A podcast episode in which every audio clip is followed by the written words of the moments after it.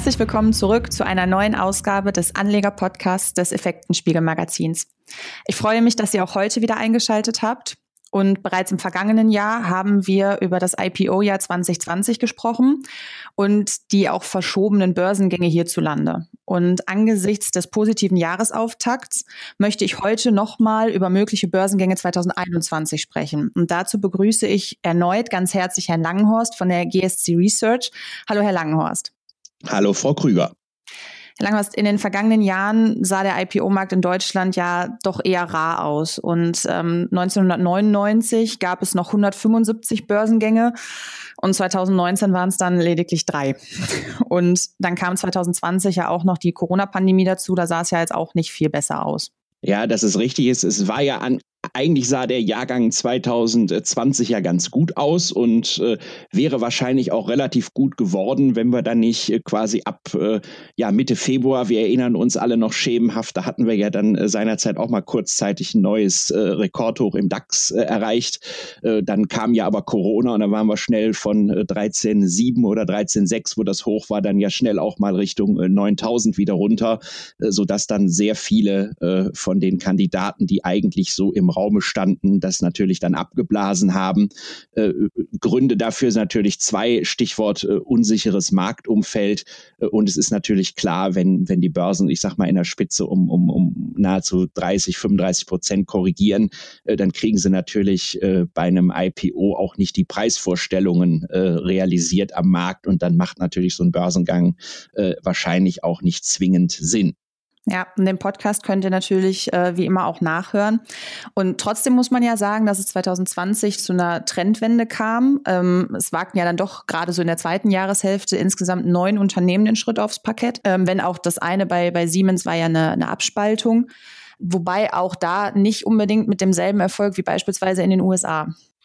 Ja, das ist richtig. Die äh, Börsenneulinge in den USA haben ja teilweise, sag ich mal, exorbitante Kurssteigerungen hingelegt. Da waren ja auch durchaus mal der ein oder andere Verdoppler äh, oder auch Verdreifacher dabei. Äh, da gibt's, äh, denke ich, zwei Gründe für. Äh, zum einen muss man sich anschauen, äh, welche Branchen sind es gewesen. In den USA waren natürlich jetzt äh, passend zum Corona-Umfeld viele, äh, sage ich mal jetzt Online- und Technologielastige äh, Modelle auch dabei, die im Endeffekt in diesen äh, Zeiten auch durchaus von den Einschränkungen profitieren, weil halt die Leute dann eben, wenn sie nicht ins Geschäft können oder irgendwas im sozusagen im realen Leben machen können, dann äh, nutzt man halt irgendwelche Internet- oder Technologieangebote.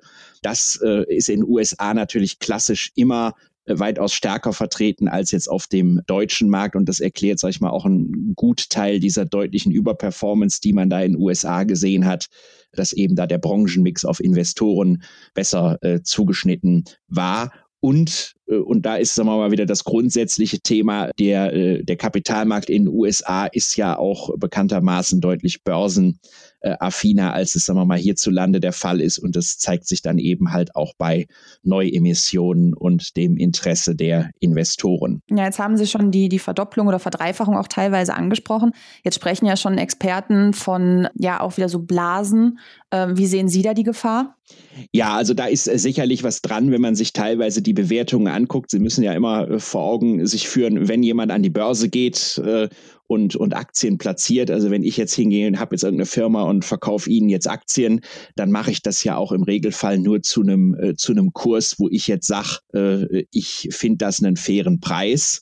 Äh, so, und wenn ich jetzt sozusagen die Sache schon so gepreist habe, dass ich äh, freiwillig abgebe und dann verdoppelt sich so ein Kurs möglicherweise an der Börse nochmal auf diesem, ausgehend von diesem Niveau, dann ist ja schon naheliegend, äh, dass da offensichtlich eine Übertreibung im Markt drin ist. Und äh, diese Übertreibung ist aus meiner Sicht auch durchaus gegeben. Man muss sich ja nur mal die Kennzahlen angucken. Da werden ja teilweise, äh, sofern überhaupt Gewinne gemacht werden, werden ja teilweise dreistellige KGVs dann inzwischen aufgerufen. Und da muss man sich selbst bei, selbst bei äh, großen und guten Wachstumsaussichten natürlich schon die Frage stellen, ob da nicht äh, möglicherweise schon äh, sehr viel Zukunft auf dem jeweilig aktuellen Niveau eingepreist ist. Und jetzt vielleicht für den einen oder anderen Hörer dreistellig KGVs. Wir bekommen da auch immer wieder Fragen, was sind KGVs?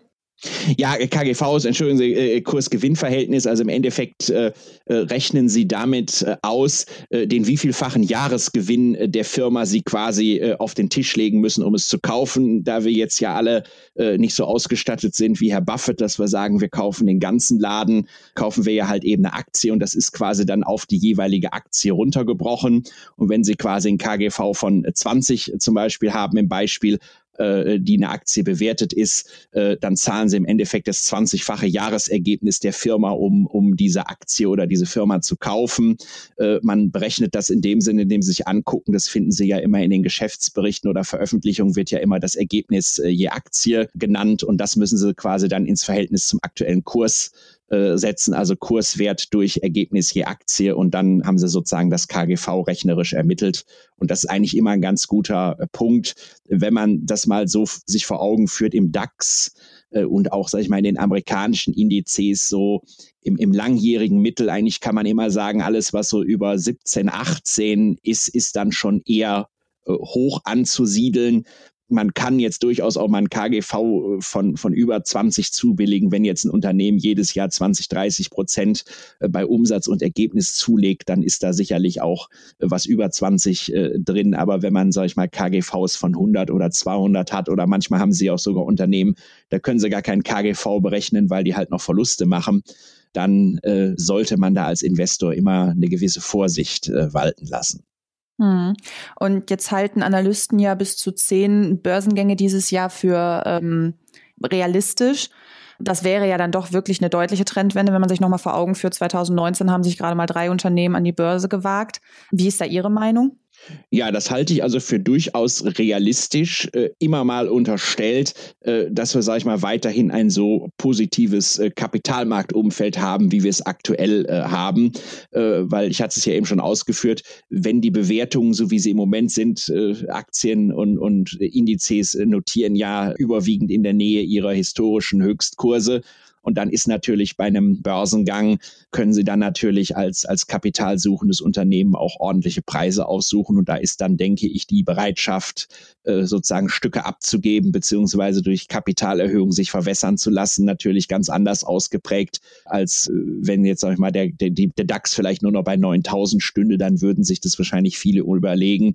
Deshalb halte ich zehn IPOs für durchaus realistisch, wenn das aktuell positive Marktumfeld der letzten Monate sich jetzt so so im laufenden Jahr auch weiter fortsetzt. Hm, was wir ja einfach mal hoffen wollen. Richtig. Und wenn man sich jetzt auch vielleicht mal so den ein oder anderen ähm, Börsenaspiranten anguckt, sind da ja auch welche bei, die jetzt gerade so, ich sage jetzt mal, zu den Profiteuren der Krise auch zählen könnten. Ja, das ist, das ist, das ist richtig. Man, man, man, man hört da immer äh, Anbieter, sowas About You und auch andere. Also ich denke mal, gerade Branchen, die, die im aktuellen Umfeld nicht besonders leiden, werden sicherlich da Chancen haben, am Markt Geld einzusammeln. Man muss aber, denke ich, da sehr genau gucken, weil ich glaube, die Investoren sind da schon sehr ja, wie soll ich sagen, sehr wählerisch und gucken sich, glaube ich, die Geschichten schon äh, sehr genau an. Und ein, ein Aspekt darf man vielleicht nicht ganz aus dem Blick äh, verlieren, um nochmal den, den Bogen kurz zurückzuspannen. Wir sehen ja im Moment auch, dass viele bereits an der Börse notierte Unternehmen äh, durchaus den Kapitalmarkt in Anspruch nehmen, weil man vielleicht sozusagen auch Problemlagen gerade im aktuellen Umfeld hat. Und das muss man auch mit Blick auf die IPO-Saison natürlich ein bisschen im Auge behalten, wenn natürlich viele bereits an der Börse notierte Unternehmen jetzt größere Kapitalmaßnahmen aufrufen, äh, absorbiert das natürlich auch durchaus Kapital. Und das kann dann unter Umständen irgendwann auch dazu führen, dass dann vielleicht sozusagen auch so ein bisschen die Euphorie am Markt abebbt. Oder wenn halt äh, wirklich sehr, sehr große Börsengänge vom Volumen kommen, sowas absorbiert dann natürlich auch immer die Kaufkraft in Anführungszeichen der Anleger. Mhm, wie beispielsweise die ähm, Vodafone-Sparte Vintage Towers, im, was ja schon fürs erste Quartal diesen Jahres geplant ist. Richtig, genau. Das wird ja, wenn das denn sich so umsetzen lässt, wird das ja doch schon, ich sag mal, ein ziemlich dicker Brocken sein, der dann ja auch eine Menge Kapital quasi erstmal aus dem äh, Markt nimmt. Das wird jetzt insgesamt kein Problem sein, aber ich denke jetzt gerade mal so Investoren, die dann vielleicht auch auf, auf sich auf dieses auf dieses Segment äh, fokussieren, die äh, müssen dann ja wahrscheinlich auch in sowas reingehen, weil ja davon auszugehen ist, ab einer bestimmten Größe haben sie ja immer irgendwie naheliegend, dass der Wert dann relativ schnell in irgendwelchen relevanten relevanten Indizes auftaucht und wenn sie dann was, was ich da irgendwie, ja, also eine Infrastruktur oder Technologie oder so eine Ausrichtung in ihrem Fonds oder sowas haben oder in ihrem ETF irgendeinen entsprechenden Vergleichsindex abgebildet haben, müssen sie als Investor rein. Und das geht ja dann sozusagen zu Lasten von, von anderen Werten. Und wie gesagt, das ist so ein Aspekt, den sollte man im Auge behalten und vielleicht als Anleger noch so ein Tipp. Sie hatten es ja in der Anmoderation äh, ja gesagt, äh, Stichwort 1999, 175 Börsengänge. Nun wissen wir alle, äh, was dann in 2000 fortfolgend sich ereignete mit den Märkten. Man muss immer ein bisschen im Blick behalten, je stärker sozusagen die IPO-Maschine ins Rollen kommt und je mehr Börsengänge kommen, ist es normalerweise auch immer ein Zeichen dafür, dass möglicherweise der Markt eher am oberen Ende der Bewertungsbandbreite sich gerade befindet. Also auf jeden Fall spielen einige Punkte definitiv noch rein. Vielleicht auch abschließend nochmal so, meinen Sie, die Trendwende, die jetzt ja dann 2020 eingeleitet wurde, hält auch weiterhin an? Also ich glaube schon, dass die Trendwende weiterhin ähm, anhält, weil ich glaube schon, dass äh, wir jetzt noch in den nächsten Jahren ja gerade auch so Veränderungen bekommen werden, Stichwort an der Infrastruktur wird das ein oder andere zu tun sein und auch dieses ganze Thema Klimawandel wird sicherlich eher so etablierte Branchen möglicherweise in gewisser Weise unter Druck bringen. Aber da werden natürlich auch neue Geschäftsmodelle kommen und neue Geschäftsmodelle kommen, die sozusagen auch nach Investorengeld suchen. Und äh, gerade in diesen aktuellen Zeiten sieht man ja, äh, es ist ja jetzt oft immer so gewesen, dass, dass dann Unternehmen gesagt haben, ach nee, dann nehmen wir lieber einen Kredit auf und, und, und nehmen uns kein Eigenkapital. Aber es gibt ja halt bestimmte Geschäftsmodelle, da ist es dann auch schwierig, äh, entsprechende Fremdkapitalfinanzierung über Banken zu finden. Und wenn man jetzt sich das aktuelle Umfeld anguckt, hat man ja die letzten Wochen auch gesehen, dass da die eine oder andere Bank auch ihre Risikovorsorgen jetzt wegen dem Corona-Thema doch langsam nach oben fährt.